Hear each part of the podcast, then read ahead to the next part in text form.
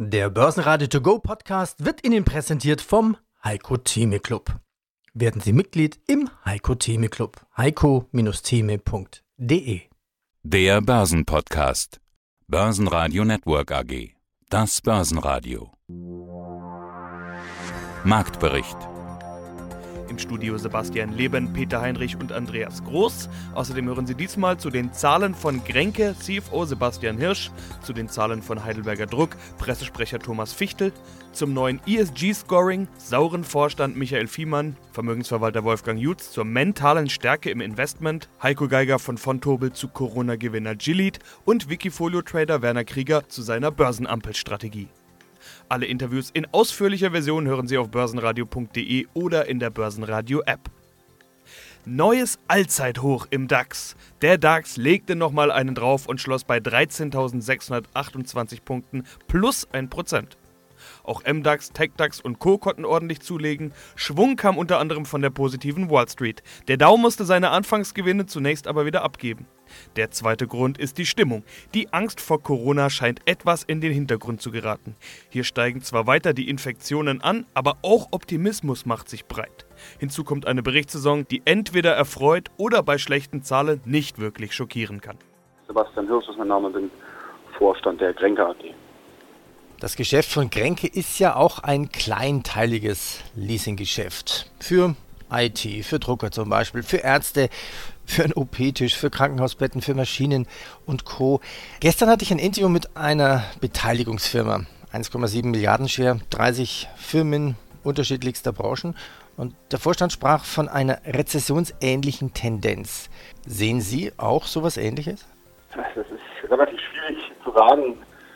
Prophet für makroökonomische Themen äh, da hervorzuführen, aber es ist tatsächlich so, dass wir im letzten Jahr, wir haben es ja im Sommer auch gesehen, ich glaube, das beschreibt es ganz gut, dass es rezessionsähnliche Tendenzen gibt. Es weiß aber keiner so genau, wo das endet, ob es tatsächlich zu einer Rezession kommt, ob es tatsächlich nur so, eine, so ein kleiner Umschwung ist, weil man fairerweise auch sagen muss, dass die Jahre davor außergewöhnlich stark, außergewöhnlich gut waren. Für unser Geschäft können wir sagen, dass sich das Niveau, was wir im Sommer beobachtet haben, weitgehend eingependelt hat und wir keine weiteren Verschlechterungen, signifikanten Abschwünge der Zahlungsmoral etc. gesehen haben im Verlauf des Geschäftsjahres. Ja, man weiß nie, wo das endet, das stimmt natürlich. Machen wir mal Gedankenspiele. Wie reagieren Firmen in einer rezessionsähnlichen Tendenz? Wir wissen ja, Grenke ist eigentlich der Gewinner aus einer möglichen Krise, denn mit Leasing kann eine Firma liquiditätsschonend arbeiten. Gilt das aber auch noch in Zeiten von Strafzinsen? Schonen Firmen trotz Strafzinsen ihre Liquidität? Ja, das ist eine, eine sehr spannende Frage und tatsächlich eine, eine Balance, die sich, denke ich, jetzt findet, dass zum einen der Strafzins insbesondere für Firmen, die im kleinteiligen Finanzierungssegment unterwegs sind, wie wir sich schon die Frage stellt, warum für 5000 Euro etwas finanzieren, wenn ich auf der anderen Seite für meine Liquidität bei meiner Bank Zinsen zahlen muss.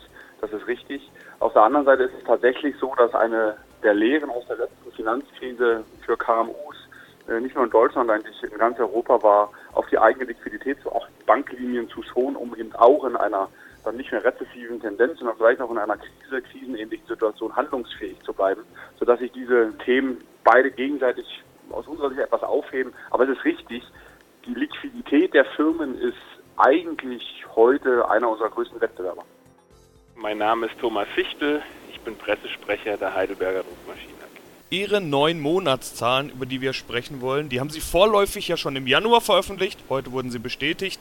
Damals gab es die Prognose Senkung und auch die haben Sie heute bestätigt, wie erwartet. Der Umsatz soll im Gesamtjahr 2019-20 also unter dem Vorjahr liegen. Was Sie machen, ist unter dem zu verzeichnen, was man typischerweise als Maschinen- und Anlagenbau bezeichnen würde. Und genau dieser Bereich hat in den letzten Quartalen ja eine Menge Gegenwind bekommen. Handelskonflikt, Rezessionsangst, Brexit, das alles führte zu Investitionszurückhaltung. Ich glaube, über diese Themen wurde schon ganz häufig gesprochen. Es ist also wohl keine allzu große Überraschung, dass das auch an Ihnen nicht vorbeigeht. Herr Wichtel, ist die Begründung so einfach, wie ich sie gerade darstelle? Das geht schon in die richtige Richtung. Wir haben vor allem Themen in Westeuropa, da natürlich auch in UK durch die Brexit-Situation, aber auch in Deutschland, wo eine gewisse Investitionszurückhaltung zu verzeichnen ist. Das spüren wir dann einmal auf der Volumenseite, deswegen mussten wir unser Gesamtjahresumsatz leicht zurücknehmen, aber auch vor allem auf der Margenseite, der Product Mix verschlechtert sich dadurch natürlich, weil gerade in den Industrienationen ja eher Maschinen mit hohen Margen verkauft werden. Erfreulich läuft dagegen nach wie vor noch die USA und Nordamerika. China bis jetzt als größter Markt für die Branche und auch für Heidelberg lief bis jetzt auch erfreulich und ist gewachsen. Wie da die Situation allerdings nach vorne raussieht, muss man jetzt aufgrund der Auswirkungen des Coronavirus im Land noch abwarten das ganz entscheidende Thema Corona. Viele haben jetzt Probleme mit den Lieferketten. China ist für sie ein wichtiger Markt und das ist der größte Markt für Druckmaschinen, spielt also auf jeden Fall eine Rolle bei Ihnen. Wie sehr bekommen Sie denn diese Corona-Geschichte schon zu spüren? Lässt sich das schon in irgendeiner Form ausdrücken, beziehungsweise inwieweit fließt das schon in Ihre Erwartungen mit ein? Ja, wir hatten da ein bisschen Glück im Unglück, dass durch Chinese New Year eh geplant war, die Produktion vor Ort ja in dem Zeitraum zu drosseln. Dieser Zeitraum wurde dann um eine Woche verlängert, ist also noch überschaubar. Die erfreuliche Nachricht ist, dass wir jetzt von den Behörden die Freigabe haben und ab morgen die Produktion in unserem Standort in Shanghai wieder aufnehmen werden und eigentlich zuversichtlich sind, dass wir im Februar im Bereich Produktion, aber auch Vertrieb und Service langsam wieder in Normalzustand kommen werden. Sicherlich geht das nicht von heute auf morgen, aber über den Zeitraum denken wir und sind da zuversichtlich, dass es in die richtige Richtung geht. Schaut man sich das geplante Volumen an, sind wir auch noch zuversichtlich, da eigentlich unsere Planung trotz des kurzfristigen Ausfalls jetzt erreichen können. Rückstellungen für den Dieselskandal und hohe Investitionen für das Zukunftsfeld Elektroautos waren dann doch zu viel des Schlechten bei Daimler. Zwei Drittel Gewinneinbruch auf 2,7 Milliarden Euro. Damit bleibt der Stern bei Daimler auch 2019 angekratzt. Der Umsatz geht dank starker Nachfrage in Ordnung. Allerdings müssen die Anleger eine weitere bittere Pille schlucken. Die Dividende wird gekappt von 3,25 Euro auf magere 90 Cent. Daimler ist Schlusslicht im DAX. Stärkster Wert im DAX ist heute die T-Aktie, denn nach zwei Jahren des Verhandelns und des Liebäugelns ist die Fusion der Tochter T-Mobile US und Sprint auf der Zielgeraden. Die letzten kartellrechtlichen Bedenken sind aus dem Weg geräumt, also letztendlich kein Sprint, sondern eher ein Marathon. In der zweiten Börsenreihe ist heute die Aktie des Essenslieferanten Delivery Hero im Aufwind. Das liegt an guten Zahlen und an einem guten Ausblick. Im Gesamtjahr hat Delivery Hero die Bestellungen um 80 Prozent gesteigert auf 666 Millionen, bleibt aber in den roten Zahlen. Die Erwartungen der Analysten wurden übertroffen. 2020 will Delivery Hero weiter stark wachsen. Der Umsatz soll um rund 70 Prozent zulegen, das Minus soll deutlich kleiner werden. Das Online-Möbelkaufhaus Home24 kommt heraus aus dem Tal der Tränen. Erstmals seit dem Börsengang im Sommer 2018 hat Home24 schwarze Zahlen geschrieben. Zumindest operativ. Anleger sind begeistert. Die Aktien von Home24 springen in der Spitze um 7% nach oben. Mein Name ist Michael Fiemann, ich bin äh, Vorstand der Sauren Fonds Research AG und Teil des Portfolio Management Teams für die Sauren Dachfonds. ESG Scoring, über das Scoring wollen wir gleich genauer sprechen. Erstmal ESG generell ist ja ein Thema, das ja vor ein paar Jahren noch gar nicht so viel Beachtung gefunden hat, aber spätestens im vergangenen Jahr von überall her schallt und da natürlich vor allen Dingen das E in ESG, also ESG steht für Environment, Social und Governance und E in dem Fall natürlich Klimaschutz, Umwelt, Fridays for Future. Wir kennen die ganzen Themen aus den Medien, aber auch aus vielen Gesprächen es gibt keine Universaldefinition. Haben Sie vorhin oft drüber gesprochen. Die große Frage, die dann immer gleich kommt, ist, was bedeutet ESG für Sie und wie kann man das messen? Also auch bei Ihnen in einem Scoring werden ja Zahlen dann draufgedrückt, ein Stempel sozusagen. Wie misst man ESG? Das ist eine extrem gute Frage. Die kann man leider nicht pauschal beantworten, so geht's und so geht's nicht, sondern das Thema ist sehr komplex. Ja, und man muss sich dem Thema am besten so nähern, dass man sagt, lieber Fondsmanager, wie berücksichtigst du eigentlich Nachhaltigkeitsaspekte in deinem Investmentprozess? Wie wichtig sind Umweltaspekte bei der Unternehmensanalyse für dich, soziale Aspekte und die Aspekte der guten Unternehmensführung. So, und das tun wir. Wir haben mit über 100 Managern gesprochen, sehr detailliert analysiert, um genau das herauszufiltern und haben unsere Ergebnisse, die einmal auf diesen Interviews mit den Managern beruhen, die aber auch auf Fragebögen beruhen, auf eine sehr systematische Art und Weise gegliedert und dann Punkte vergeben, ein Rating, ein Scoring entwickelt, das geht von minus 5 bis plus 5 und da wird dann abgetragen, wie stark Nachhaltigkeitsaspekte im Fondsmanagement Berücksichtigung finden. Und wir glauben, dass wenn man das Thema Nachhaltigkeit ernst nimmt und nach vorne bringen möchte, macht es Sinn, den Managern vor allem Geld zu geben, die ein großes Gewicht auf das Thema der Nachhaltigkeit legen. Und genau das tun wir in unseren modernen Multi-Asset-Fokusfonds. Ja, dort nutzen wir Manager aus verschiedenen Bereichen, also Renten, Absolute Return, aber auch Aktien und sagen, dort investieren wir vor allem mit den Managern mit einem vernünftigen, guten ESG-Scoring, die dem Thema eine gute Bedeutung beimessen. Und so kann man beides unseres Erachtens nach verbinden, nämlich eine gute Rendite, weil man mit guten Alpha-Managern, guten, erfahrenen, erfolgreichen Managern investiert ist auf der einen Seite, auf der anderen Seite aber auch weiß, dass das Thema Nachhaltigkeit Berücksichtigung im Anlageprozess findet. Ja, mein Name ist Heiko Geiger. Ich leite bei Fontobel den Vertrieb, Retail-Vertrieb für Zertifikate.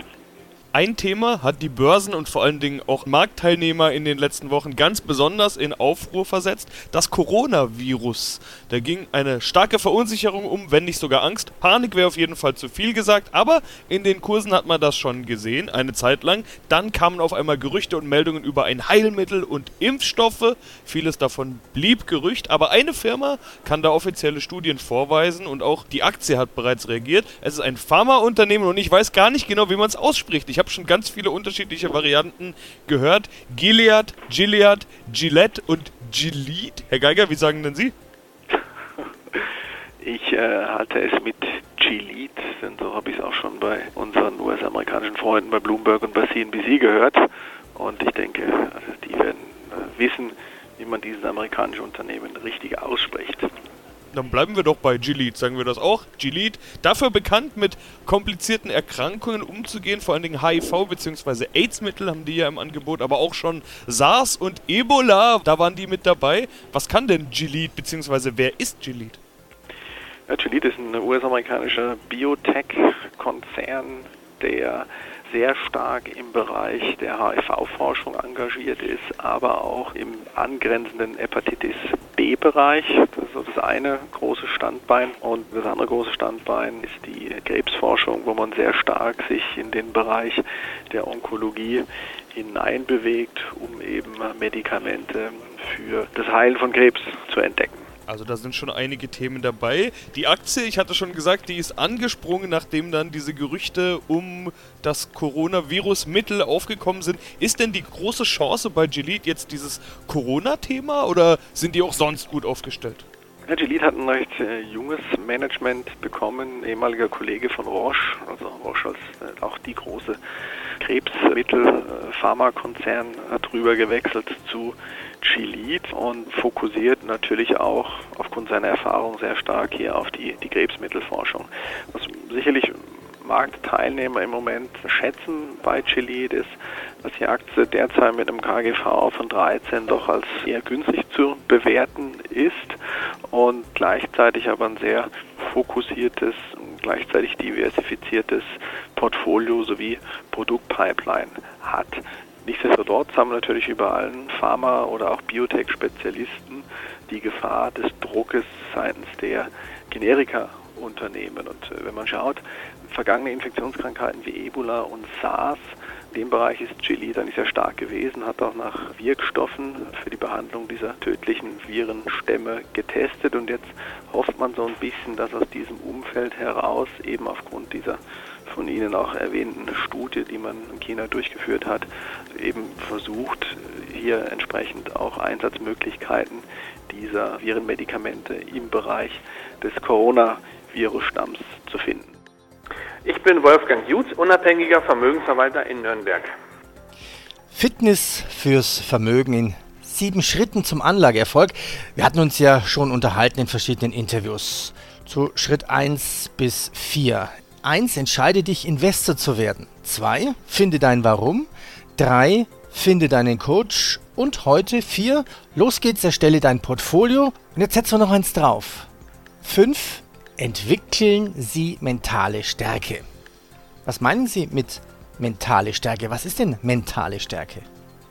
Mentale Stärke meine ich vor allen Dingen die Überwindung von den eigenen Ängsten und Schwächen und Blickwinkeln und Überzeugungen, mit denen wir uns tagtäglich konfrontiert sind. Weil wir Menschen handeln nicht nach dem, was wir wirklich wollen, was wir anstreben, was wir an Zielen und Wünschen haben, sondern meistens oder häufig stelle ich fest, dass Menschen handeln nach dem, was sie am meisten fürchten. und Ängste vermeiden wollen. Und das macht mich traurig. Auf der anderen Seite ist es eine große Herausforderung und ein Ansporn für mich, das zu korrigieren. Es geht darum, seine persönlichen Überzeugungen, seine Einstellungen und Denkprozesse so weit zu verändern, dass sie mit dem in Übereinstimmung sind, was man wirklich will im Leben. Hoi, jetzt wird es psychologisch oder werden wir heute Psychologen oder wie nennen wir es, Motivatoren? Hätten Sie ein Beispiel für diese Angst? Warum haben viele Menschen diese Angst? Ich glaube, dass wir vor allen Dingen Verlustängste haben, die daraus kommen, dass wir natürlich uns einen gewissen Status, ein, ein gewisses ja, etwas aufgebaut haben in unserem, in unserem Leben, sei es im privaten, sei es aber auch im Bereich, im, im beruflichen oder im Bereich der Geldanlage. Und das will man ja nicht aufs Spiel setzen. Und letzten Endes ist es so, ich glaube, das waren Kahnemann und Tversky, die, die herausgefunden haben im Bereich von Behavioral Finance, dass wir Verluste viel stärker empfinden als mögliche Gewinne. Und diese möglichen Verluste, die schmerzen. Und diese möglichen Verluste, die kann ich auch im Privaten erleben. Und wenn ich daran denke oder darüber nachdenke, was das für Auswirkungen haben könnte, dann bin ich eben schnell dabei zu sagen, nee, ich möchte vor allen Dingen den Schmerz vermeiden und die möglichen positiven Dinge, die treten dann etwas in den Hintergrund. Mein Name ist Werner Krieger. Wir selber sind Vermögensverwalter und entwickeln regelbasierte Anlagestrategien haben unter anderem eine Momentum-Strategie bei Wikifolio Ende Dezember 2014 aufgelegt, die wir auch in der Vermögensverwaltung umsetzen. Und ich habe eigentlich keinen speziellen Tradername, sondern wirklich unter meinem normalen Namen Werner Krieger tauche ich dort auf. 20 Aktien sind dann immer dabei im Depot. Das ist immer so, die 20 trendstärksten ja. Aktien. Im letzten Interview hattest du mal erklärt, also wir haben uns schon ein paar Mal über deine Strategie unterhalten. Wer das nachhören will, der kann das auch gerne tun. Du hattest letztes Mal erklärt, dass ihr euer Universum ausgeweitet habt, also von HDAX hin auf den HDAX Plus, also auch den SDAX, die Small genau. Caps mit dazu genommen. Ich habe mal geschaut, wie sich das entwickelt hat und gesehen, rund die Hälfte kommt inzwischen aus dem SDAX. Äh, sind ja. die Chancen in der zweiten bzw. dritten Reihe momentan besser, beziehungsweise das Momentum dort besser? Äh, das ist in der Tat so. Also das Momentum ist im Augenblick beim SDAX besser. Es ist aber nicht immer so, dass in der zweiten oder dritten Reihe die Chancen am höchsten sind.